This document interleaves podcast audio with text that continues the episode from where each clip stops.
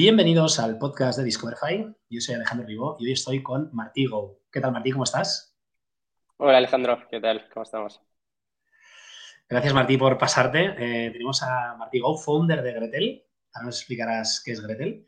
Eh, y un tío muy joven. No sé si el más joven que ha pasado por el podcast, ¿vale? Yo me hago mayor ya, se me ven las arrugas. Y ahora igual se me ven más porque estoy estrenando mi regalo de Reyes Magos, eh, un halo de luz que me han traído sus majestades y que la verdad que cuando abrí la caja debajo del árbol de Navidad, eh, yo creo que me miraban mis hijos y decían, pero ¿qué le pasa a este señor que está tan contento por este palo, con esta luz? Pero bueno, esperemos que se me vea bien y, nada, vamos directos al lío, eh, Martí. Eh, ¿Qué es Gretel? Y explícanos quién es Martí Go. Claro, pues mi nombre es Martí, soy el, cofundador de Gretel y Gretel es un asistente digital para equipos de marketing aplicando inteligencia artificial.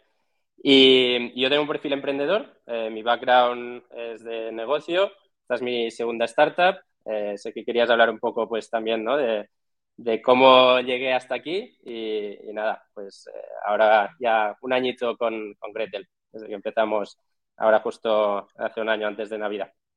Ahora vamos a entrar en, en materia, en tu, tu, background, que aunque que eres muy joven, ya lo hemos comentado, pero tienes una experiencia muy relevante y seguro para llegar a donde hemos llegado hasta ahora, ¿no? A montar Gretel, que nos decías. Eh, preguntas de apertura, antes de, entrar en materia.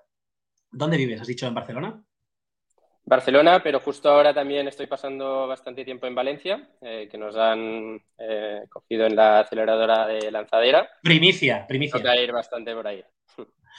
Muy bien. ¿Cuál es tu superpoder, Martí? Pues yo te diría resiliencia. no es el típico muy trabajador, pero sí que está ligado. Pero sí que diría resiliencia y que es algo que es súper importante para cualquier eh, emprendedor. Eh, y al final yo me considero una persona muy mission driven, ¿no? Que sí que es verdad, ¿no? Que tengo pues eh, poca experiencia por, por, mi edad, que tengo 24 años, pero sí que he tocado pues varias experiencias laborales. Y siempre cuando he estado más motivado es cuando me motivaba el, el, el proyecto, ¿no? O el impacto que podía tener en, en clientes o, o, o, el trabajo que yo estaba haciendo y el esfuerzo que daba en el día a día, que eso lo, lo viese eh, directamente ¿no? Con, con, el impacto que tenían los clientes, que esto tenía un impacto directamente en negocio. Y, y al ser una persona, ¿no? Con, como, como, comentaba Mission Driven, creo que ayuda ¿no? a, a esa resiliencia, que, que, al final, pues, eh, cuando te motiva el proyecto, pues estás... Yo es una cosa que he aprendido, ¿no? A, a que no te afecten los nos que es lo normal, sobre todo en nuestro negocio, ¿no? De, ser emprendedores, lo normal son los nos. Y, y, sí que buscando ese sí, ¿no? Pero que no, que, no impacten los, negativamente los nos en, en, ese día a día, ¿no? Que, al final es una cosa que te acostumbras, tanto eh, con clientes, inversión y, recibir pues ese feedback y esos nos eh, y siguiendo, ¿no? Siguiendo porque al final sí si crees en tu proyecto y, y te motiva y disfrutas el, el día a día, eh, es, es, más fácil, ¿no? Es más fácil tener esa, esa resiliencia. Resiliencia, buenísimo. Eh, y ya para terminar, si fueras un e-commerce, una marca, ¿cuál serías? Pues marca como tal, no sé. No tengo ninguna marca que diga, ostras, me, me siento súper identificado, pero sí que me flipa lo, lo, que ha conseguido Shopify. Shopify, pues, eh, permite que cualquier persona se monte una web, que obviamente yo no lo he vivido, ¿no? Pero me lo han contado que antes era súper complicado hacer webs y, y, poder montar una web tan fácil, empezar a, a, a distribuir tu producto que pues no, no, puede ser físico, que, pero no necesitas que lo tengas tú directamente facilitado, ¿no? Mucho, mucho es esa experiencia de poder vender online, de poder escalar negocios, y, la verdad es que, es una pasada, ¿no? Como, como lo han hecho y, facilitar eh, el, poder vender negocios eh, escalables. Y, ahora también relacionado con Gretel, ¿no? Eh, pues eh, antes que nosotros nos posicionamos como un asistente digital, nosotros lo que hacemos es mandar insights de forma proactiva. Shopify lo está empezando a hacer en su propia plataforma y creo que es hacia donde va, ¿no? Todo el, el tema de, de marketing digital y Shopify concretamente eh, pues lo está haciendo muy bien y, y, creo que es el siguiente paso. ¿no? Ahora han facilitado el poder hacer una web y vender online. Eh, creo que ahora es, es momento de, través de análisis de datos, inteligencia artificial, pues poder dar la información adecuada para que vendas incluso más, optimices tus campañas y, no gastes dinero en, campañas que, no tienen el impacto que tú esperas. No, es la primera vez que sale Shopify en el podcast, no sé cómo lo, hacemos, ¿eh? parece que esto esté patrocinado. Y, bueno, y dentro de poco va a pasar por el podcast alguien de Shopify, o sea que ya hago spoiler, ¿vale? Eh, comentabas, ¿no? Solo 24 añitos, ¿no? Y ya mm, has sido founder de dos empresas, ¿no? Tú estudiaste eh, no hace mucho en ESADE.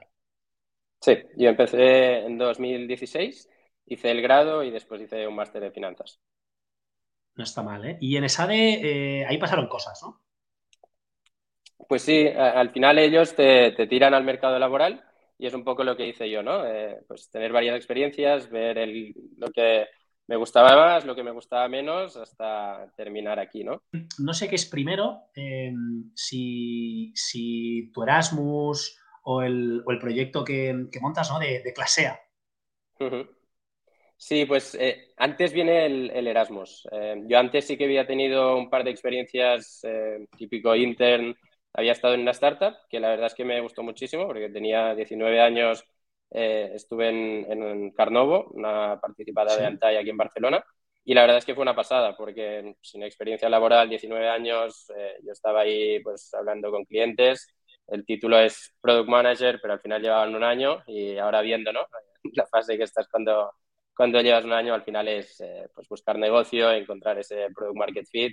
Ahí sí que van ya bastante rodados y, a mí me, alucinó ¿no? el tener ese contacto directo con clientes y, y como comentaba antes, poder mm, ver ¿no? el, el, impacto que yo tenía. Eh, hablaba con un cliente, se, se transformaba en, en ventas, eh, tenías la reunión con marketing y ahí pues se invertía más o menos dependiendo de cómo tratabas tú, ¿no? Tu portfolio de clientes. Y nada, estuve tres meses, pero la verdad es que me impactó bastante. Pero después no sé por qué me dio por la parte inversora. Eh, también, ¿no? En mente tenía hacer ese máster de finanzas y probé lo que era banca más tradicional. Es, estuve en, un fondo de tecnología, ¿no? También tampoco salí mucho, pero sí que era la parte financiera de eso. Y después tuve, tuve mi intercambio, eh, que fue justo antes de la pandemia y al volver, pues imagino como todo el mundo, ¿no? Sobre todo pues cuando eres estudiante, tenía, terminé esos estudios, volví de intercambio, que, estuve en Singapur, tenía tiempo libre y, y, ahí monté, empecé Clasea, que fue mi primer proyecto, que estaba terminando el grado, eh, aún me quedaba un año del, del máster, pero sí que fue mi primer proyecto emprendedor que lo monté con los estudiantes de la UPC. ¿Qué, qué hacía Clasea? Pues Clasea em, pivotamos. Eh, empezamos eh, haciendo videoconferencias eh, para, educación. al final nosotros estamos haciendo clases online y estamos utilizando Zoom o Google Meet que no tenían ni una pizarra colaborativa. entonces dijimos, bueno, pues vamos a montar una pizarra colaborativa en, una videoconferencia que se adapte ¿no? a lo que es una clase online que obviamente nadie estaba preparado. Empezamos a hacer todas clases online y, las plataformas no estaban preparadas. Pensábamos que podríamos ser lo suficientemente rápidos, eh, al final nos dimos cuenta que no, eh, que Zoom y Google Meet se pusieron las pilas, lo lanzaron y dijimos, vale, eh, tenemos un producto que no es mejor que el suyo, no vamos a poder mejorarlo y ahí pivotamos y terminamos montando un B2B SaaS, eh, que al final son los modelos que a mí me gustan, que me siento cómodo. Eh, pues yo sí, sí, que me considero una persona de producto, ¿no? aunque tenga ese perfil de negocio. Y claro, rodeado ¿no? con, con gente súper potente a nivel de, de, programación, pues dijimos, vamos a montar un buen producto, B2B SaaS, y ahí montamos una plataforma eh, para academias que querían montar su academia online. Les ayudamos pues a hacer toda la gestión documental, la gestión de los alumnos, un calendario para gestionar las clases. Ya nos dimos cuenta ¿no? que muchas academias, sobre todo academias más pequeñas, ¿no? que, que siempre habían hecho clases eh, presenciales, empezaban a tener uno o dos alumnos online, ya empezaron con el concepto este híbrido que, ya se quedaba, ¿no? ¿no? ¿no? era algo puntual con la pandemia y dijimos, pues, pues vamos a montar esto em, y, y, terminamos siendo esto, un B2B SaaS ayudando a academias a montar su, su academia online. Eh, ¿Cuáles fueron los aprendizajes ¿no? y, cómo acabó la historia de clase A? Pues aprendizajes muchísimos. Yo, eh, al final, cuando lanzamos producto, yo estaba haciendo el máster de finanzas y, obviamente aprendes cosas distintas, ¿no? Pero yo siempre digo que aprendí muchísimo más eh, con clase A que no, que no con el máster, ¿no? Y yo hacía el máster para, al final estudias ADE y dices, vale, sabes un poco de todo, pero a la vez te, faltan, ¿no? Esas eh, hard skills que, dicen. Y por eso hice el máster de finanzas, para decir, bueno, por lo menos pues sabré tirar líneas de Excel y, y sabré tratar con números. cuando monté clase A, ahí aprendí muchísimo. Em, y, el aprendizaje principal ¿no? fue el, el que nos llevó a, cerrar el proyecto. Eh, ese proyecto, pues, estuvimos eh, bastante tiempo desarrollándolo. Eh, al ser también un, proyecto side project, pues tampoco podíamos ir, tan rápido. y con el pivot, pues, estuvimos un año, un año y poco desarrollando. Y cuando lanzamos a mercado, nos dimos cuenta que no habíamos validado lo suficientemente con el mercado qué producto eh, querían. ¿no? Ese product market fit que dicen, pues ahí aprendí que no se puede estar encerrado en la cueva desarrollando, eh, que el estar desarrollando, tener feedback, iterar, y ahí puedes construir ¿no? un, producto mucho mejor y mucho más estándar para lo que quiere todo el mundo y, no customizar para, para, cada, para cada uno. Pero al final ahí aprendí todo lo que es eh, que está relacionado con montar una startup, ¿no? Eh, lo divertido, lo, difícil que es y, y, fue muy buena experiencia. Eh, al final lo cerramos porque éramos seis socios, ¿no? Y, claro, ser seis socios. ¿Tú, tú, Max, dirías ahora? Sí, sí, sí. Para mí dos, tres personas es, lo ideal. Eh, al principio, pues claro, si estás estudiando, dices, venga, todo el mundo, quien tenga ganas, colaborar, eh, obviamente, pues al ser todo Bootstrap fue perfecto, pero sí que si piensas en escalar ese proyecto, cuando intentas pensar ¿no? más a largo plazo, eh, y, a mí sí que me costaba esto, ¿no? Es decir, me veo aquí los próximos 10 años, que siempre es una pregunta que, me hago en, o que me hice ¿no? cuando empecé Gretel, que, lo tenía clarísimo, en, clase A no. Y éramos seis personas y claro, al final pues cada uno ¿no? tiene, tiene una misión, quiere llegar el proyecto por un lado por otro y es difícil alinear a, seis personas, pero fue súper, buena experiencia y de hecho pues de esas seis personas, eh, dos han montado su proyecto, eh, Víctor ahora también está en, en Gretel con nosotros, que era el que actuaba como CTO y, sacamos súper buenas experiencias, eh, trabajamos juntos un grupo de personas eh, muy chulo eh, y, muy cracks. yo siempre digo que UPC Telecos para montar algo es, es gente muy, muy potente y, ahí pues nos juntamos gente que teníamos ganas y, que aprendimos muchísimas cosas. Y antes de entrar en, lo importante, ¿no? En Gretel, em, repasar este paso eh, en BC, ¿no? Tú estuviste en Inverready eh, y no sé si, ya acabando tu, etapa de clasea, ¿no? Y antes de entrar en, Gretel, todas las piezas del puzzle se juntan con estar en el lado del VC eh, y cómo luego ha ocurrido todo, ¿no? Sí, em, yo, entré en Inverready y, y esto es, curioso y, y, por eso decía, ¿no? Superpoder resiliencia, porque Inverready yo cuando, antes de empezar clase A intenté entrar en, en eh, para hacer unas prácticas antes del máster y me dijeron que no. Y al cabo de un año dije, pues venga, vuelvo a aplicar y ahí me cogieron. Y, es eso, ¿no? Que al final pues yo tenía el objetivo de entrar en VC.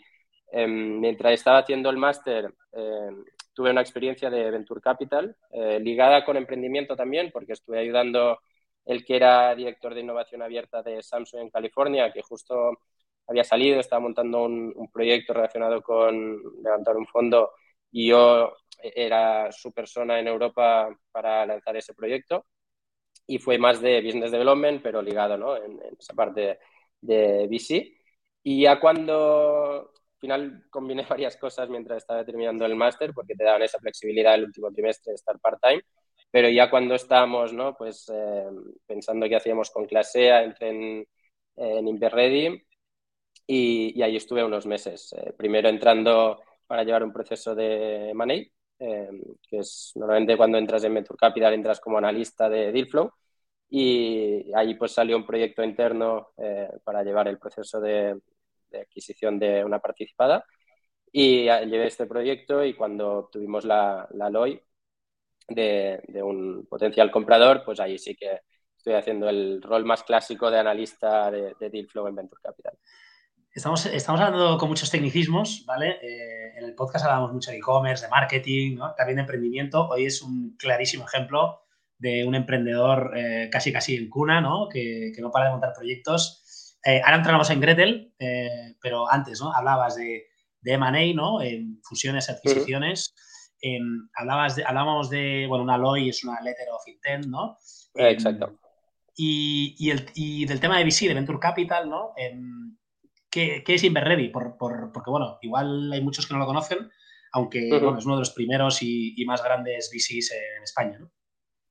Sí, fueron de los primeros. Eh, empezaron en 2008, 2009 eh, y fueron de los primeros que empezaron a invertir. Eh, de hecho, bastante conocido por la inversión en móvil, que entraron al principio de todo hasta que la sacaron a, IBEX 35. Y empezó como venture capital tradicional, ¿no? Pues eh, invirtiendo en startups.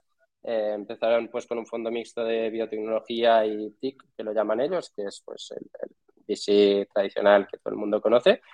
Eh, y ahí fueron expandiendo como gestora. Eh, al final no sé cuántos fondos tienen ya, pero han verticalizado mucho, ¿no? al final un negocio de Venture Capital, para escalarlo, ellos invierten en proyectos escalables, pero escalar un negocio de Venture Capital es complicado, porque la única forma que creces es eh, incrementando los activos que gestionan.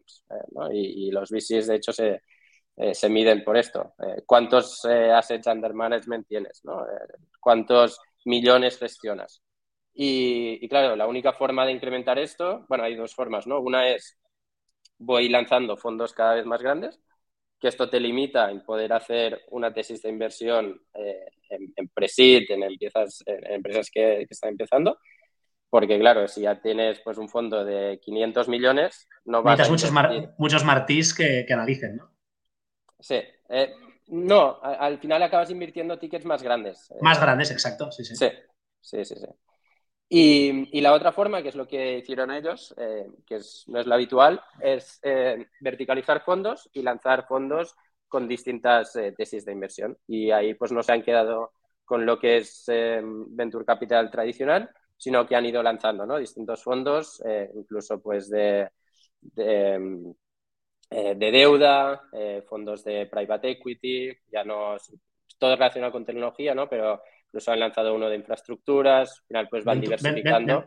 Debt también, ¿no? Tienen Venture Debt, que es, eh, fueron también, no sé si el primero de los primeros en, España junto con Sabadell, Y, y, tienen pues muchos fondos verticalizados y ahí pues ya tienen unos 700 millones bajo gestión, que es de la forma que ellos han crecido. No está mal, 700 millones. Em, entramos un poquito en detalle de, las entrañas del VC, ¿no? Ya no de Inverready, em, pero del VC, ¿no?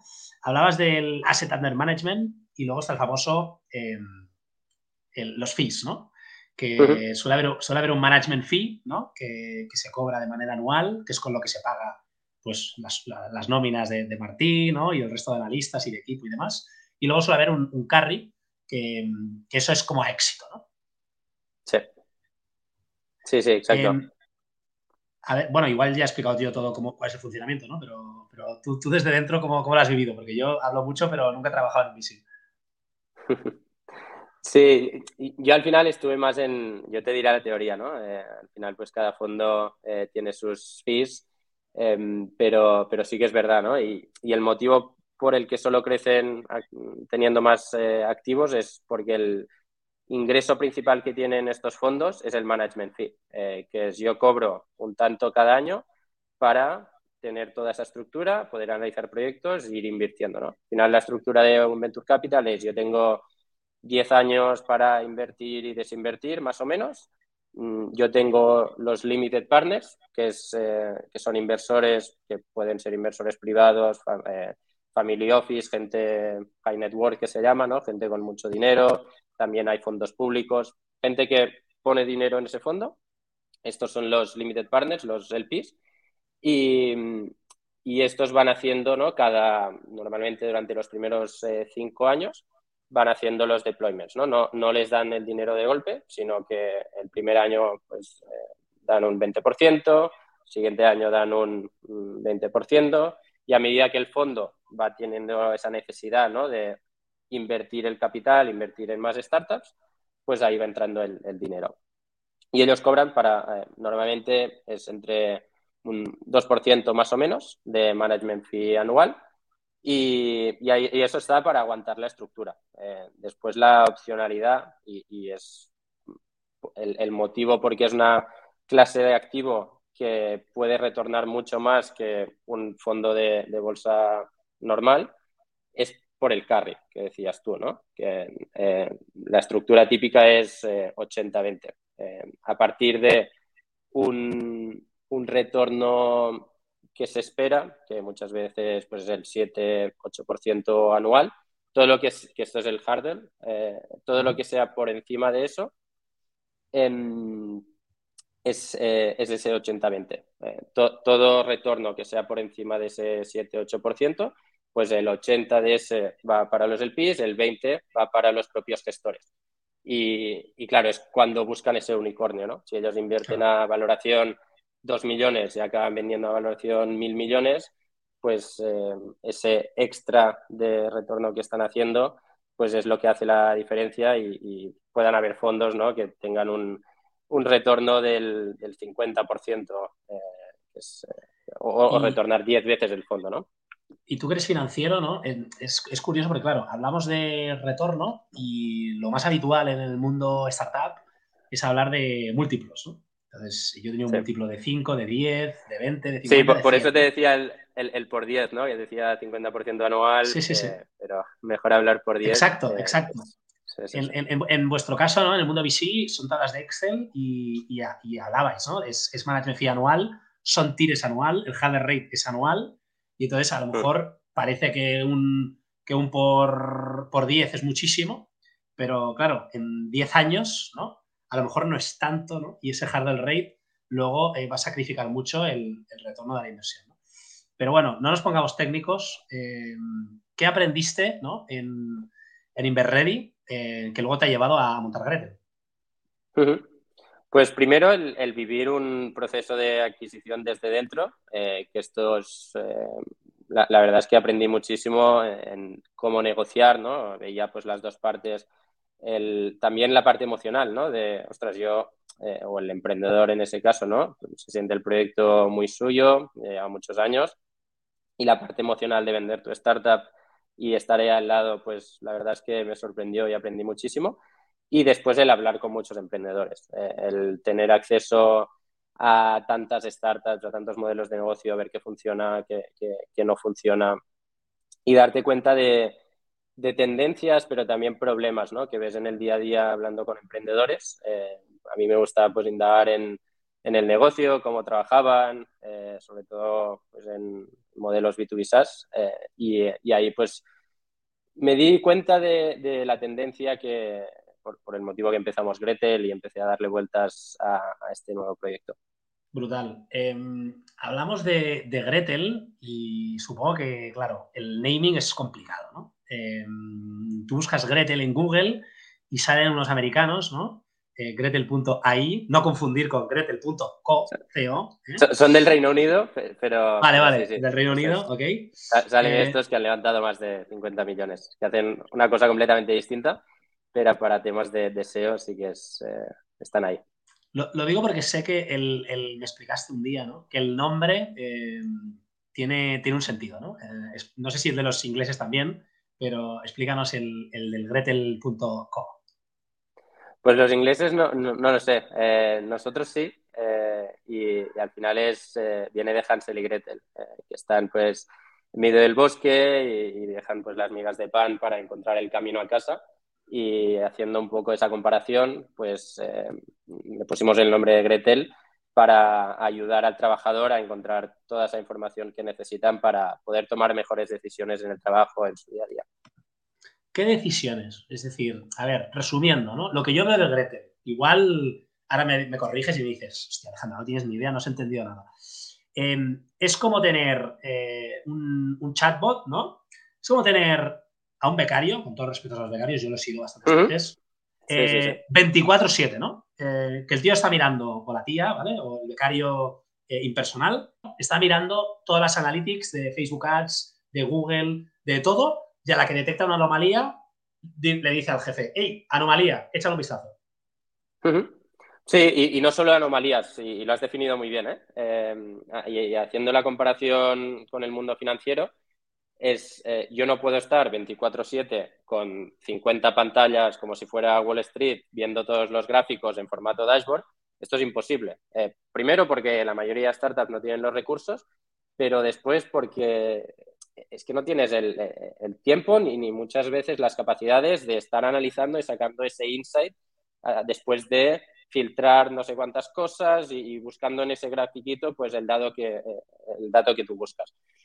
Por, dos casos. Uno, muchas veces porque no sabes qué estás buscando. Eh, esas anomalías pues necesitas encontrarlas a tiempo real y cuesta mucho saber qué dato buscas, eh, por mucho que tengas una hora, dos horas para ver pues qué está yendo bien y qué está yendo mal de tus campañas. Y después por algo obvio que yo digo que es la tendencia de, informar de forma más proactiva. ¿Por qué yo tengo que ir de forma manual en un dashboard si cada día a las 9 de la mañana yo miro ese dato? Eh, ¿Por qué tengo que abrir la pestaña, abrir la aplicación, filtrar y sacar ese dato? Eh, si, si, ya puede estar Gretel, ¿no? que lo muestra cada vez que yo lo quiero. Y, sí que anomalías no es el caso de uso más potente, que al final es trazar dos líneas y ver pues cuando algo va para arriba, cuando algo va para abajo. Yo te lo muestro a tiempo real, cuando algo difiere de lo que has estado haciendo pues en tus últimas eh, campañas del último año. Mm, pero después también, ¿no? Eh, y, y, ofrecer esos insights a tiempo real, nosotros pues tenemos tres otros tipos de, insights, eh, que son lo que llamamos live, ¿no? que es cuando tú lanzas una campaña de email marketing eh, en MailChimp, es eh, con el que hemos empezado, que ya estamos conectados. Hay esa hora, esas dos primeras horas que, todo el mundo está abriendo, ¿no? y tú lo sabrás bien con el podcast, ¿no? tienes ese hype de cuánta gente está abriendo, cuánta gente se da de baja, ¿no? Una vez pues tú le has mandado el mail, es, que es, normal, siempre hay gente que se da de baja y, poder ofrecerte toda esa información durante un tiempo y cuando eso termina, ofrecerte un resumen, es algo que creemos que, también tiene mucho valor, ¿no? El, no tener que ir dentro de eh, ese dashboard para ver eh, pues cuánta gente se está dando de alta, cuánto, es el, eh, el, opening rate, cuántas son las, las, conversiones, tener eso a tiempo real, que se vaya actualizando, y ya cuando nosotros detectamos que eso eh, se frena y se estabiliza un poco. Y ahí sí, ¿no? Pues mostrarte anomalías, cuando ya mm, esa campaña la das como finiquitada porque ya no tiene tanto tráfico, pues nosotros te ofrecemos el resumen ¿no? de cómo ha ido esa, esa, campaña y poder ofrecerte todos estos tipos de insights a, tiempo real. Entonces, hablábamos ¿no? del caso de uso financiero que decías, eh, es muy obvio, ¿no? El mundo de las finanzas, yo bolsa, la gente dice, ¿no? Oye, cuando pase este precio, que venda, ¿no? Cuando baje hasta aquí, que me avise, etcétera, etcétera, ¿no? Y hablamos de esas miguitas de pan que, en, el, panorama e-commerce, pues hemos visto el caso de, uso de email marketing, que ya estáis integrados con, con MailChimp, para poder eh, tener insights en directo, ¿no? Y sin tener que estar mirándolo cada dos por tres, sino cuando te avisa Gretel de si está yendo bien, mal, eh, regulín o lo que sea que te quiera avisar, ¿no? Em, ¿Qué otras cositas? Pensando en, empresas e-commerce que sé que es uno de vuestros verticales más potentes. Sí, em, pues sobre todo eh, en la parte de performance, eh, el, CPA, ¿no? El, que tenga un impacto directo en negocio, es decir, yo estoy invirtiendo tanto, eh, ahora tengo una conversión tengo una conversión que me va bien, ahora ha pasado mucho ¿no? en, todo el tema de Facebook Ads, eh, con las limitaciones de, Apple, eh, pues que la attribution es más complicada y se están disparando los costes, poder saber eh, cuándo eso pasa, ¿no? Decir, mm, llevo invirtiendo, y, esto es un caso real, llevas invertido 100.000 euros eh, en, una scale-up que, que, hablé ahora hace unas semanas, llevo invertido 100.000 euros. No puede ser que me, eh, que me dé cuenta que los leads que me llegan no son cualificados al cabo de dos o tres semanas. Porque es que he invertido durante dos o tres semanas ese dinero, que es dinero quemado, porque me han llegado leads que, que no son buenos. Entonces, cualquier métrica que tú puedas ver dentro de la plataforma de Facebook Ads, de Google Ads, de Google Analytics 4 ahora que está cambiado, o de MailChimp, que son las cuatro integraciones que tenemos nosotros. Todas esas cuatro integraciones, eh, nosotros te sacamos cualquier insight que hay ahí dentro de forma proactiva y, te lo mandamos por, por Slack o por correo electrónico para que lo tengas eh, ahí y puedas reaccionar de forma inmediata. Tanto para bien como para mal, ¿no? Ahora ponía el ejemplo malo, de decir, eh, estoy quemando pasta en, performance, pero también la parte buena, ¿no? Decir, yo tengo un pico de tráfico, yo quiero saber cuándo, eso está pasando para poder aprovechar ese hype, ¿no? Eh, eh, ¿Qué ha pasado? Es, eh, algo que, ha venido el Black Friday, es algo que en cierto país pues es festividad y hay más gente que está mirando un producto concreto. Em, al final, en ver esa información en herramientas pasivas, ¿no? En esos dashboards, pues es difícil eh, darte cuenta de todas esas cosas o te das cuenta tarde y, nosotros creemos que, podemos tratar mejor el dato para dártelo de forma proactiva y, que puedas reaccionar de forma inmediata. Comentabas que lleváis un añito, ¿no? En este año pues se ha desarrollado el producto, eh, se han lanzado diferentes integraciones fundamentales para, comprobar que esto funciona y demás, ¿no? Em, ¿Cómo ¿Cómo montas el proyecto? ¿no? Tú viniendo de VC, eh, ¿es Bootstrap? ¿Levantáis financiación? Es, ¿Son Friends and Family, Business Angels, Venture Capital?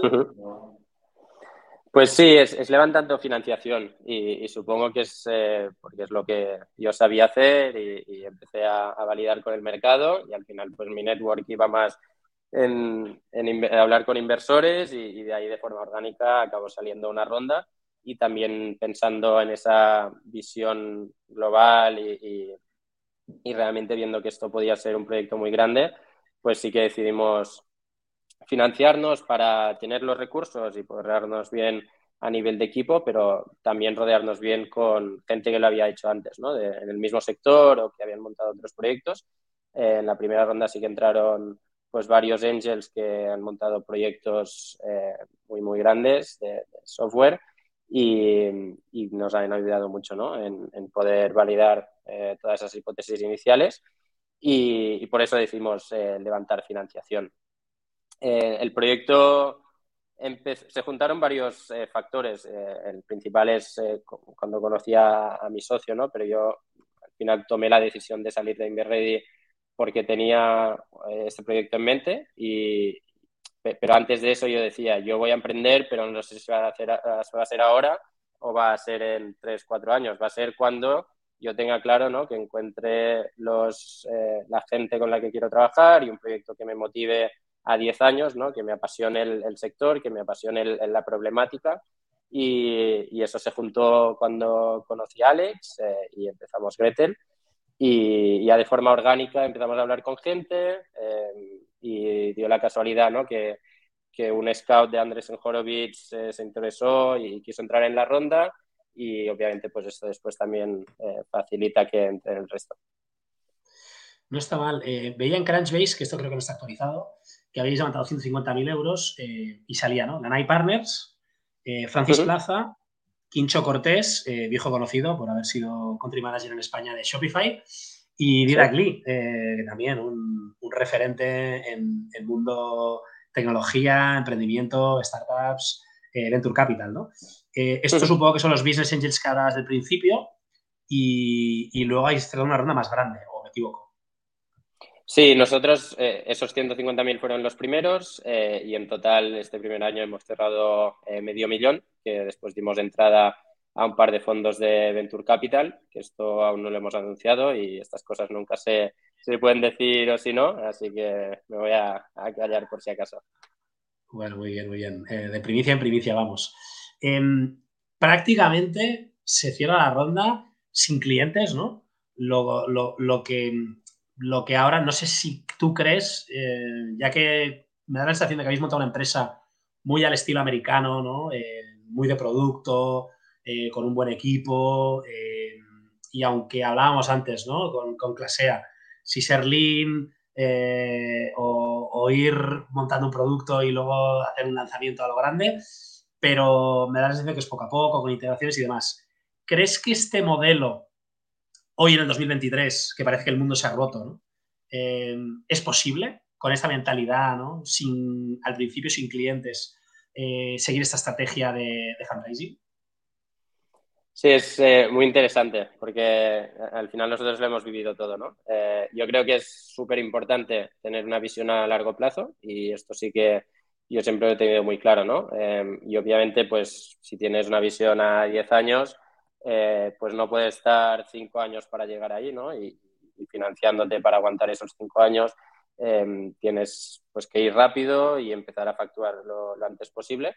Pero sí que pensando a largo plazo, acabas montando un proyecto ¿no? que, eh, que, al final cuesta lo mismo montar un proyecto pensado para vender a, solo a Barcelona que, globalmente. ¿no? Y obviamente depende del proyecto, pero en B2B SaaS, ¿no? que es proyecto súper escalable, al final son suscripciones, todos Em, que, es todo recurrente, que cada mes ¿no? te, van pagando eh, si, el producto es bueno. Si tienes esa mentalidad a largo plazo, cuando encuentras ese product market fit, da el clic, eh, puedes montar algo mucho más grande. ¿no? Y, por eso pues em, decidimos y, teníamos esa ambición, la tenemos eh, de hacer un proyecto global, pero obviamente pues las situaciones macro cambian y, tienes que, que, adaptarte. ¿no? Y, y no puedes depender simplemente de, rondas. Y, yo pues siempre había vivido el casi casi el dinero es gratis, que no es así, ¿no? Pero, pero sí que los últimos dos, tres años ha sido una locura de financiación, que yo habiendo estado al otro lado era, es que los buenos deals eh, vuelan, eh, tal cual, uh, algo y, yo lo veía un lunes y es que el viernes ya había invertido uno, el otro y parecía que era todo el, la prisa, que la gente invertía casi casi sin, haber estudiado a fondo el, negocio. Esto ya se, ha acabado, nosotros pues eh, hemos visto esto dentro de, Gretel y, al final siguiendo ¿no? con esa mentalidad a largo, largo plazo y la ambición de montar algo muy grande, em, creemos que es importante pues ir eh, validando hitos ¿no? y, y estos hitos pues van cambiando eh, y tienes que ir adaptándolo con el mercado. A lo mejor pues hace dos, tres años podías permitirte el voy a eh, ofrecer el producto gratis, voy a tener usuarios, que esto es muy americano, ¿no? voy a tener un producto súper, súper bueno, que se viralice solo, que los usuarios tengan mucha interacción y después lo voy a monetizar. yo creo que ahora es más complicado. Y, tienes que ir a buscar esa, esos ingresos mensuales lo antes posible y, en esas eh, estamos, em, pero, pero sí que siempre pensando a, largo plazo, siempre y cuando no te destruya el proyecto, ¿no? que puedas llegar ahí. Eh, de hecho, nosotros cambiamos eh, un poco el... No te diría que, pivotamos, pero sí que tiramos un poco el, foco. al principio pues estamos desarrollando la visión a, tres años vista y nos dimos cuenta, ¿no? Eh, al, cabo de, mm, diría, cuatro o cinco meses de, que empezamos, que teníamos que ofrecer una, una primera versión eh, que se pudiera monetizar eh, lo antes posible. Y, y, ahí sí que pusimos el foco, quitamos, porque final los recursos también son finitos, ¿no? Por, mucho capital que puedas levantar, no tienes que poner foco y, pusimos el foco ¿no? en el valor que habíamos descubierto en, el mercado y, esto ayuda ¿no? también a, ser más lean, a, tener ingresos lo antes posible y, que después si tiene que llegar otra ronda que venga de forma más orgánica porque has demostrado ese product market fit, eh, estás en la fase ya de, de traction y, tiene más sentido que te entre ese capital, ¿no? porque al final sabes dónde invertirlo, lo puedes invertir de forma más eficiente y, antes, pues a lo mejor una startup pre-revenue, pre-producto levantaba dos millones, pero es que con esos dos millones no sabes qué, hacer. Eh, nosotros sí que hemos levantado medio millón, eh, pero al final pues teníamos muy claro en qué invertir, en qué invertirlo, cuánto nos duraba y, cuál es el siguiente hito que, que queríamos conseguir. Hablabas de monetización. Em, no sé si te metes en Gretel, ¿no? Tampoco hay un pricing plan abierto. Eh, me imagino que estáis en fase beta, ¿no? También. Y, luego la pregunta de la fase beta, de la monetización y del, modelo un poco americano con, el tema del lanzamiento. ¿no? Creo que hablamos hace, bueno, nos conocimos en Web Summit hace unos meses y creo que hablábamos de, Product Hunt. Em, no sé si se está cociendo o es otra primicia que vamos a lanzar aquí en el podcast o, no se puede Sí, sí, eso, eso sí que no depende de nadie, de nadie más. Eh, estamos trabajando en, ello, eh, tanto el lanzamiento de Product Hunt, de hecho hemos hecho un rediseño de la web que ahí sí que incluimos ya todo, el pricing, está ya todo, todo validado con nuestros beta testers, eh, lanzaremos con un modelo reverse free trial, que al final es intentar coger lo mejor del free trial y del, del freemium lo que yo me encontraba eh, viendo pues, muchos modelos en B2B SaaS es el free trial es buenísimo para monetizar porque le pones un límite al cabo de X días al, cliente para que pague y si no, pues eh, deja de utilizarlo. Y el freemium tiene una parte muy buena, ¿no? Que es yo puedes tener esa viralización porque no tienes ninguna barrera, pero cuesta más monetizar. Y el reverse trial, que es con el que lanzaremos nosotros, es Em, yo te ofrezco ¿no? durante tantos días eh, toda la experiencia de producto, pero si no conviertes al cabo de esos días, porque al final hay gente que percibe el valor en un día, hay gente que lo percibe en siete y hay gente que a lo mejor tarda 30 días, ¿no?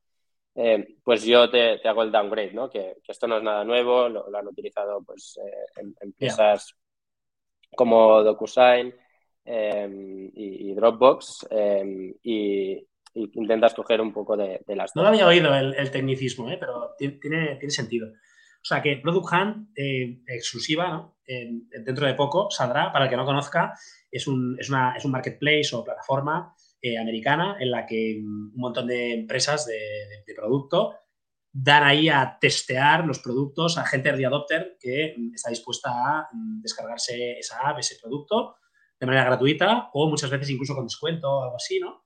Eh, y te dan el feedback, ¿no? Igual consigues el Product of the Day y tener mil descargas en un día, ¿no?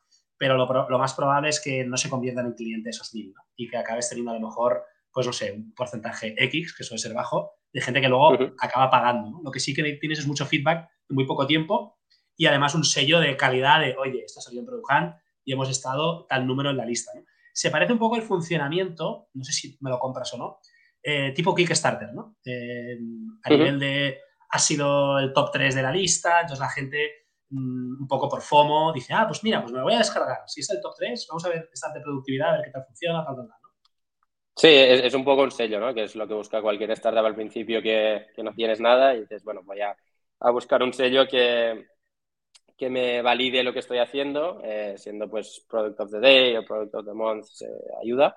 Em, pero después es sobre todo el feedback, ¿no? El poder meter a mucha gente, primero ver que el producto no se rompa, ¿no? Cuando tienes todo ese pico de tráfico que aguante y, y después que les puedas aportar valor y, si, y, es gente que es early adopter, que, que ya está acostumbrada a probar, productos que están en, en fase MVP em, y, y, obviamente pues el producto tiene que ser bueno, aportar valor, pero están acostumbrados, ¿no? Si hay algún fallo al principio, pues eh, no son los típicos que no te van a volver a contactar. Eh, seguramente, pues, si mejoras esa funcionalidad, ese tipo de insight, ¿no? En nuestro caso, pues en, al cabo de dos, tres meses lo pueden volver a probar. Por eso sí que queremos lanzarlo lo antes posible y, estamos eh, trabajando en ello para, hacerlo ya de ya.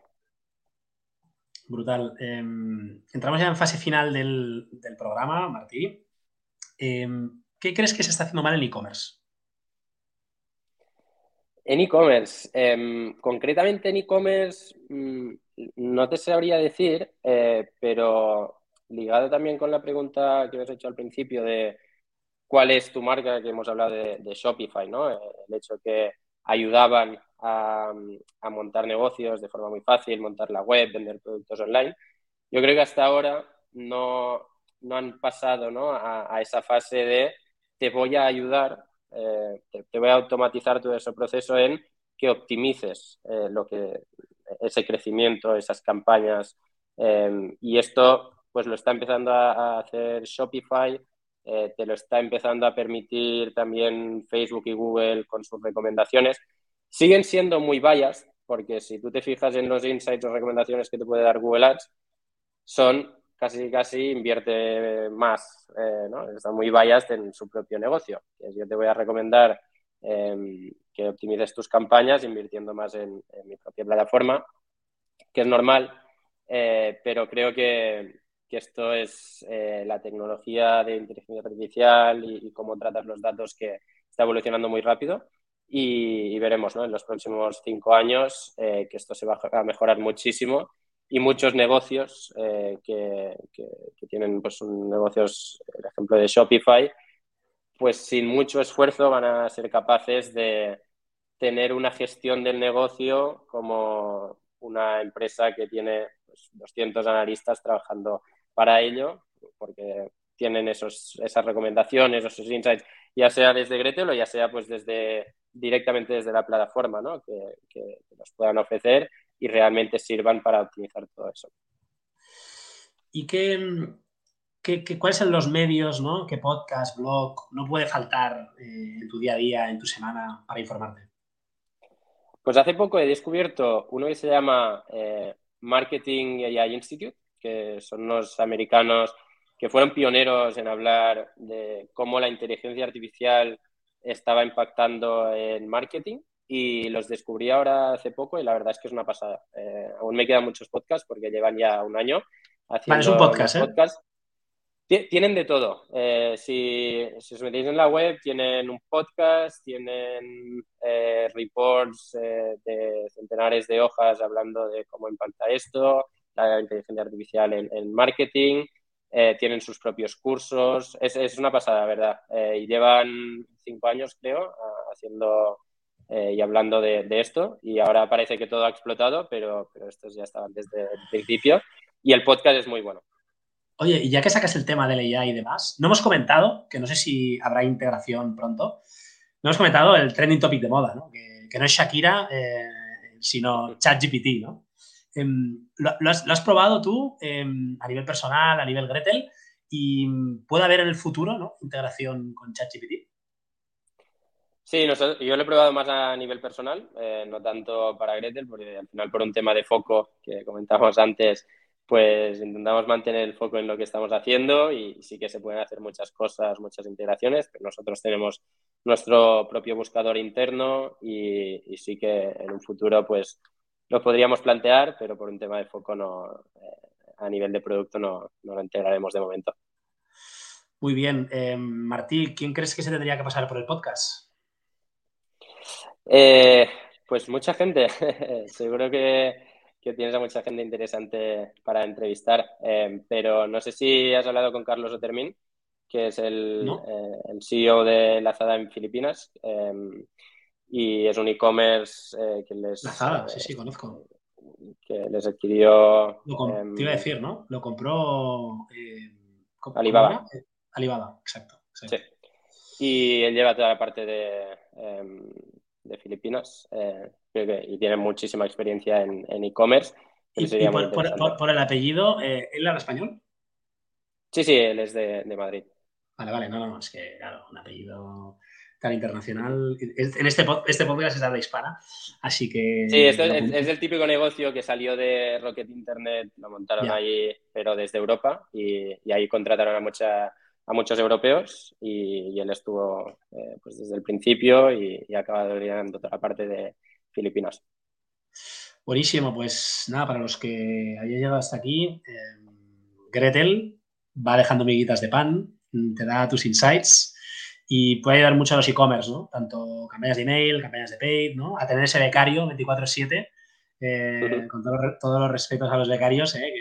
no nos los vamos a cargar ahora, ni, a los contents se los va a cargar GPT, eh, pero sí ayudar a, anomalías que decíamos antes o, a cualquier cosa. Así que, bueno, me ha parecido muy interesante tu, experiencia, eh, tu background, cómo ha sido connecting the dots hasta lanzar este proyecto, ¿no?